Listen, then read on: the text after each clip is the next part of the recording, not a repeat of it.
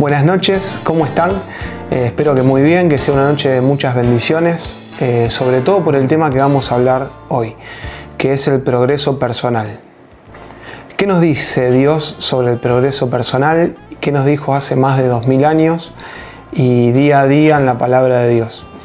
Hoy hay muchos autores, muchos temas que hablan de ese progreso personal, pero si nosotros vamos a lo que Dios nos dijo hace muchos años y, nos dice en su palabra, vamos a ver que tenemos la receta al alcance de la mano y, sin hacer cursos de coaching o todo lo que nos venden hoy en día. Eh, primero vamos a hablar sobre todo de tres temas, tres bases importantes. Una son los obstáculos que debo superar para poder ir avanzando. ¿Qué cosas traemos? Eh, qué estructuras nos, vienen limitando en nuestra vida, que se han armado en estructuras mentales, eh, que tenemos al momento de vivir o de tomar decisiones. La segunda es cómo descubro el potencial que Dios puso en mi vida y cómo hago para cultivarlo. ¿Qué, cosas yo tengo que tratar de descubrir que Dios puso dentro mío, que están y no me di cuenta todavía. Y la tercera es encaminarnos en el rumbo correcto. Entonces tenemos tres cosas. Superar los obstáculos, encontrar qué es lo que Dios puso en nuestra vida, nuestro potencial, y encaminarme hacia el progreso.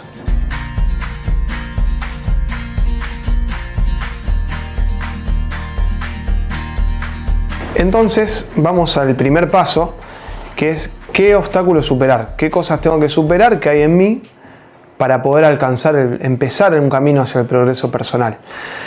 Y para eso vamos a buscar la palabra Proverbios 27, 17, que dice, el hierro con el hierro se afila, el hombre en el trato con su prójimo. Entonces acá tenemos mucho para analizar. El hierro con el hierro se afila. ¿Y qué es, qué es afilar? Yo pensaba mucho en esto. ¿Qué es afilar? ¿Cómo se afila el hierro con el hierro? Se afila con el roce, con los golpes, con el choque. Eh, y si vamos al el hombre, el trato con el hombre o el trato con su prójimo, nosotros vamos a ver que muchas veces ese trato eh, hay roces, hay choques, hay discusiones, hay problemas eh, con el prójimo. Y ahí encuentro una de mis, personalmente, una de mis grandes dificultades que he tenido en este progreso personal. Eh, en un momento eh, yo me, empecé a dar cuenta que en mi corazón había una semilla de rencor, que siempre en el trato con las personas, yo si bien aparentemente eh, aparentaba una, una, tranquilidad o calma y evitar los roces, los choques y las peleas, las discusiones, sabía que por dentro me crecía el rencor. Entonces juzgaba mucho a las personas. Eh, hoy en día es algo con lo que uno va luchando y va tratando de mejorar día a día. Porque si Dios nos está diciendo esto y, el hierro se afila con el hierro, eh, justamente el hierro es mejor y tiene más filo cuando más choque tiene y más roce tiene. Eh, y no es un, mal que le está haciendo el otro hierro, sino que eso hace que, se afile más y que esté mejor y que se pula. Lo mismo Dios nos dice, y acá me traía mucha tranquilidad, en el hombre, en el trato con su prójimo, porque yo veía como el roce, la pelea, siempre con la gente hay problemas y venía muy enojado. Eh, y eso generaba en mí mala sensación y mala forma de actuar después, estar muy a la defensiva, eh, pensar, juzgar mucho la, conducta de los demás. Y eso lo único que traía era frenos en mi vida y en mi progreso personal. Eh, y no, no, era justo y no, no convenía, eh, tampoco para, ni para el otro ni para mí, sobre todo. ¿Por qué? Porque Dios nos pide amar a los demás y bendecir también ese momento de choque y de roce, porque hace que uno salga levantado. Y si esa persona Dios la puso en mi vida en un momento, eh, por algo, eh, justamente fue para que hoy en día pueda ser mejor, pueda pulir y si uno va para atrás se da cuenta de esas cosas. Que las personas que en algún momento uno estuvo enojado y fueron de, choque, sin esas personas quizá hoy no estaría en el lugar donde, donde uno está. Eh, yo creo que cada uno lo puede aplicar a lo que le ha pasado y a las cosas que le han pasado en general, no en casos particulares por ahí, pero en general eh, uno puede ver ese trato que Dios nos dice en la palabra como ir afilándonos, ir, ir puliéndonos y mejorando. Entonces, bueno, parte son esas estructuras. Yo traía esta estructura del rencor y de que las personas son conflictivas y que yo trato de evitar los conflictos, entonces, bueno, y es erróneo eso porque me, termina limitando. Y termina poniéndome a mí en un lugar donde, como uno nunca se equivocara, eh, y de creer que tiene la capacidad de poder juzgar la conducta de los demás. Por otro lado, Dios nos pide amar a todos, al prójimo no solamente a los que nos hacen bien o a, los que nosotros creemos que nos hacen bien, o a nuestros amigos solamente, sino a todos. Entonces ahí vamos a lograr superar un obstáculo.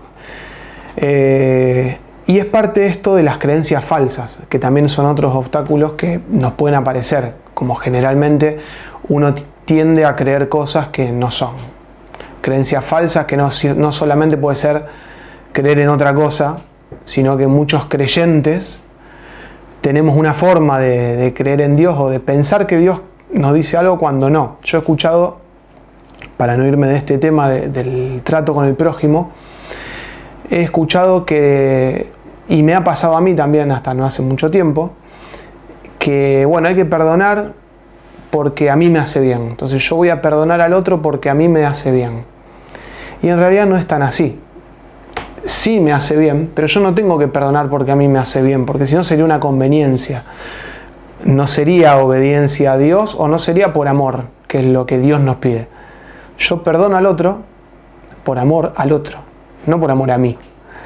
Perdono al otro porque no sé, no tengo la capacidad, reconociendo mis limitaciones, eh, puedo entender que no tengo la capacidad de saber qué le pasó al otro, por qué tuvo determinadas conductas que a mí no me gustaron que a mí no me hayan gustado no quiere decir que hayan estado mal.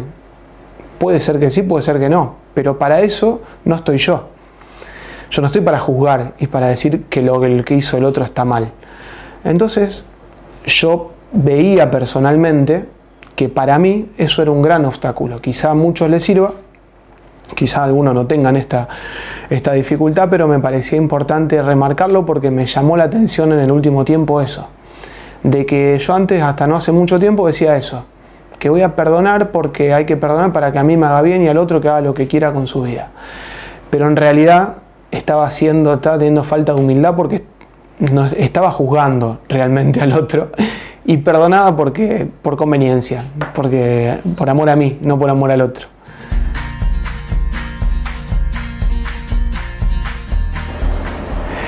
Ahora vamos al segundo paso. ¿Cómo descubro el potencial que Dios puso en mi corazón. Y eso es como algo, un desafío bastante arduo, parece en principio. Pero vamos a ver qué nos dice Dios. Y para eso, como primer paso, vamos a buscar la sabiduría.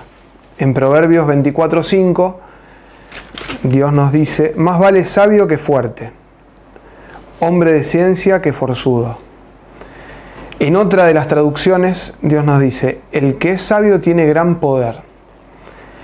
Dios nos lleva a buscar la sabiduría, a tratar día a día de ser más sabio, de cultivarla, y hay un montón de palabras que podemos buscar y analizar sobre qué es la sabiduría, pero diferente a lo que uno puede percibir de afuera o, ver cómo se ve en las películas o en la televisión o en general, un sabio no es alguien que llega a los 100 años leyendo y teniendo una acumulación de conocimientos que le dan los libros solamente o el estudio. Eh, sabio es el que toma buenas decisiones, el que lleva una vida de búsqueda, buscando a Dios es la forma más rápida de llegar a la, sabiduría y no es que se llega un día, sino que día a día vamos tratando de tomar buenas decisiones y ser sabios al momento de tomarlas. Eh, los sabios entonces no están solamente en, una montaña vestidos con una túnica eh, y pelados, como yo me lo imagino, ¿no? sino que eh, las personas sabias muchas veces las encontramos en, no sé, nuestros abuelos, en gente que, que muchas veces no tiene los estudios terminados, pero son personas sabias, personas que viven en paz, y buscando la plenitud y uno las ve tranquilas, plenas. Eso es lo que, es lo que queremos.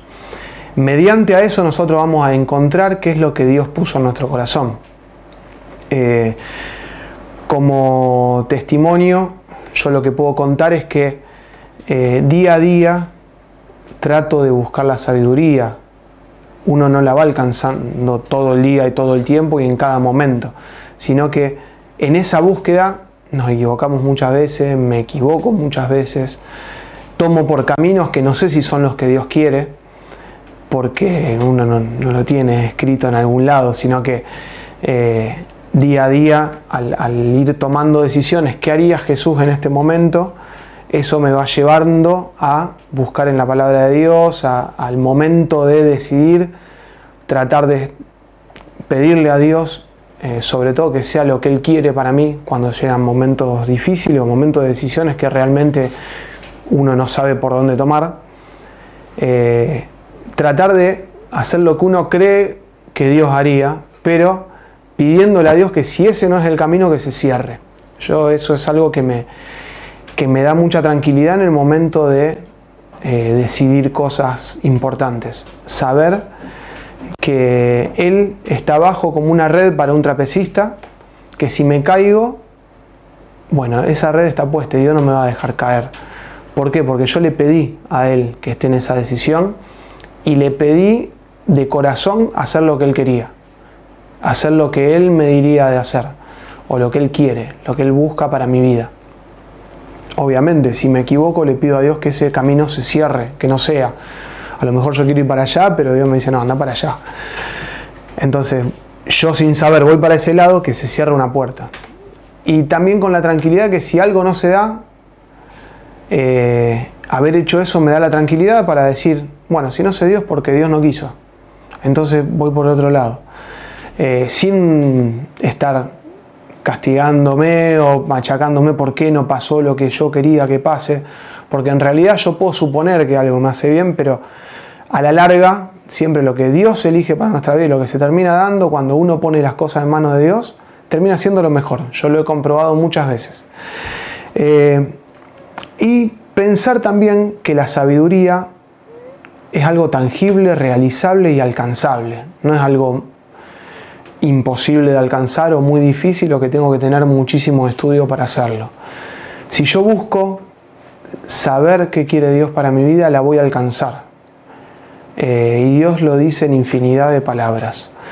Eh, entonces, nosotros tenemos que pensar como tres pasos, como si fuera A, B y C. Buscar la sabiduría primero, para después tomar buenas decisiones en base a la sabiduría, siendo más sabios. Y las buenas decisiones me van a llevar a tener una vida de plenitud. En esa vida de plenitud yo voy a encontrar qué es el potencial que Dios puso en mi vida, qué es lo que yo tengo que hacer y mi misión en este mundo. Eh, no antes, o sea, una persona que no busca la sabiduría, que no tiene relación con ella, que es con la palabra de Dios y, meditarlo y pensar, orar qué es lo que quiere y tomar buenas decisiones, es muy difícil después llegar a la plenitud. Eh, es muy difícil encontrar qué cosas hacer que me hagan bien, o sea, qué dedicarme, por ejemplo, una profesión, una carrera, eh, un medio de vida también. Entonces esa plenitud me la va a dar la sabiduría. Y ahí yo voy a encontrar qué es lo que Dios quiere para mi vida.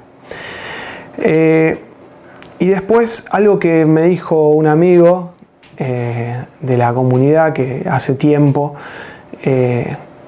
cuando yo por ahí estaba muy conflictuado con cosas y bueno, ¿y qué tengo que hacer? Y decisiones, y qué, qué sería lo mejor, y yo tengo que seguir con esto, no seguir con esto, me dijo algo que me, cada tanto lo pienso y me deja tranquilo, que es deja que Dios sea Dios.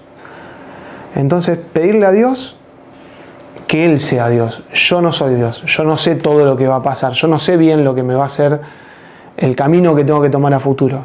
Sí puedo, lo que puedo hacer es ponerlo en manos de Dios y moverme para eso, para que Él acomode las cosas.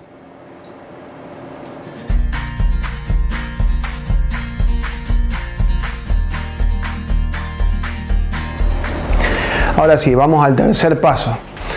Nosotros venimos del primer paso, que es superar los obstáculos personales que impiden este desarrollo. El segundo paso, tratar de encontrar qué es lo que puso Dios en mi corazón a través de la sabiduría y tomar buenas decisiones. Y este es el tercer paso, cómo tomar el rumbo correcto y encaminar mi vida.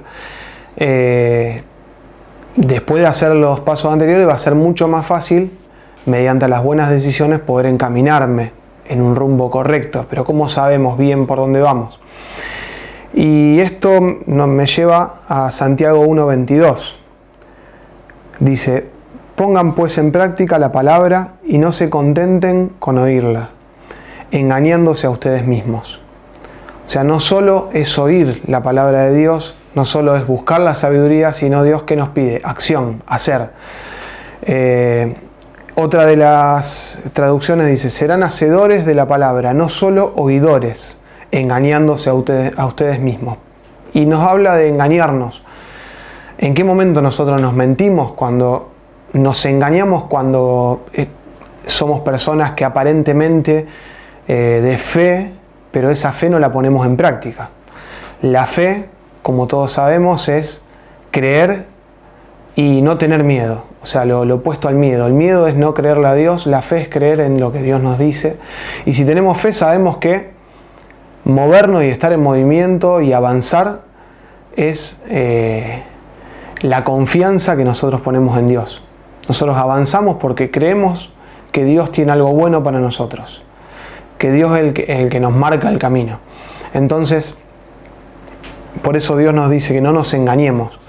Si ya escuchamos lo que Dios quiere para nosotros, lo que Dios nos promete, ¿qué estamos esperando para avanzar, para ponernos en acción? Y es en esto eh, yo lo que siempre pienso es cómo nosotros le, pedimos esto a Dios, ponernos una meta, un objetivo, y no que quede para más adelante y postergándolo en la, en la eternidad. Hay personas que muchas veces uno ve que, están estancadas en algo. Eh, si nosotros, como decíamos antes, ponemos esa red, pedimos a Dios que nos ponga la red abajo del trapecista o del equilibrista, eh, qué miedo tenemos en avanzar, qué es lo que nos está limitando y frenando. Porque, a ver, si nosotros hicimos los pasos anteriores, tenemos, buscamos la sabiduría, confiamos en Dios, leemos la palabra, sabemos qué es lo que Dios nos promete y de a poco vamos superando nuestros obstáculos y, estructuras que tenemos mentales porque no confiamos. Y eso nos lleva al miedo. O sea, el miedo a que a que, a mí no me salga, a que no sea cierto esto. O el miedo a ilusionarnos, que es también una forma eh, de creencia falsa.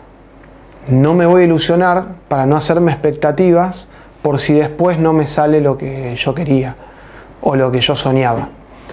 Y eso lo único que nos hace es atarnos y frenarnos. Y ahí se estanca nuestro progreso personal. Entonces, esta confianza en Dios ¿Cómo se pone en práctica? Bueno, como Él nos dice en Santiago 1.22, sean hacedores de la palabra. Eh, que ahí, cuando Dios ve eso en nuestro corazón, se da todo mucho más fácil. Personalmente yo he comprobado muchas veces que no importa si yo estoy haciendo sobre el camino que Dios quiere para mí o no, porque por dudas, ¿no? Yo siempre voy a tratar de buscar qué es lo que Dios quiere para mí, pero si me equivoco en el camino, siempre dándole el control a Dios, Él va a recalcular nuestro rumbo como un GPS. Nos va a llevar y siempre nos va a tirar para el lugar correcto. Eh, ¿Por qué? Porque yo lo que hago es, sinceramente y de corazón, buscar lo que Él me pide. Obviamente, como soy un ser humano, no lo sé. No lo voy a tener muy tan claro como Él. Entonces, cuando ante la duda tener ese seguro en decirle Dios, hace vos, cerrame la puerta que no sea, correme del, del camino incorrecto, porque yo realmente de corazón quiero hacer tu voluntad. Y también, mientras más conocimiento de, de, la palabra de Dios, mientras más sabiduría tenga, menos errado voy a estar o menos lejos voy a estar del camino correcto. Entonces, para cerrar, la acción mueve las cosas en mi vida. Yo si estoy estancado, no voy a lograr el progreso. Si yo conozco, pero no hago, está bien, voy a saber, puedo saber muchas cosas, pero nunca lo voy a haber comprobado. Es como estudiar una carrera, pero nunca ejercer. Entonces, el que estudió, el que sabe por ahí alguna profesión, alguna carrera, sabe que en la práctica se refuerza todo y se hace, y se lleva a lo concreto. Entonces, eh, tengo que salir de solo la Biblia y empezar a vivir y hacer las cosas, llevar, vivir la Biblia, vivir la palabra de Dios, vivir lo que Dios nos pide. Eh, nos vamos a equivocar, pero si nosotros le damos el control y de corazón queremos que Él controle nuestra vida y no nosotros, eh, nos vamos a dar cuenta que, bueno, en miles de oportunidades yo quería una cosa y después con el tiempo, cuando no se dieron las cosas, me di cuenta que menos mal que no quería esto porque Dios me dio esto otro que es mucho mejor, que yo ni lo imaginaba. Entonces, bueno, llevarlos a eso, el progreso personal que se vea en nuestras vidas. Y en este momento vamos a pedirle a Dios que nos dé la voluntad, la fuerza y la fe, una gracia especial de fe, para poner en práctica y en acción esa sabiduría que muchos estamos buscando, que muchos hace tiempo que estamos en el, camino de Dios y probablemente nos cueste confiar, nos cueste dar el salto de poner en práctica y en acción, eh, sabiendo que Él tiene el control de nuestra vida, no nosotros. Y cuando le damos el control a Él, el progreso lo empezamos a ver enseguida. Muchas gracias.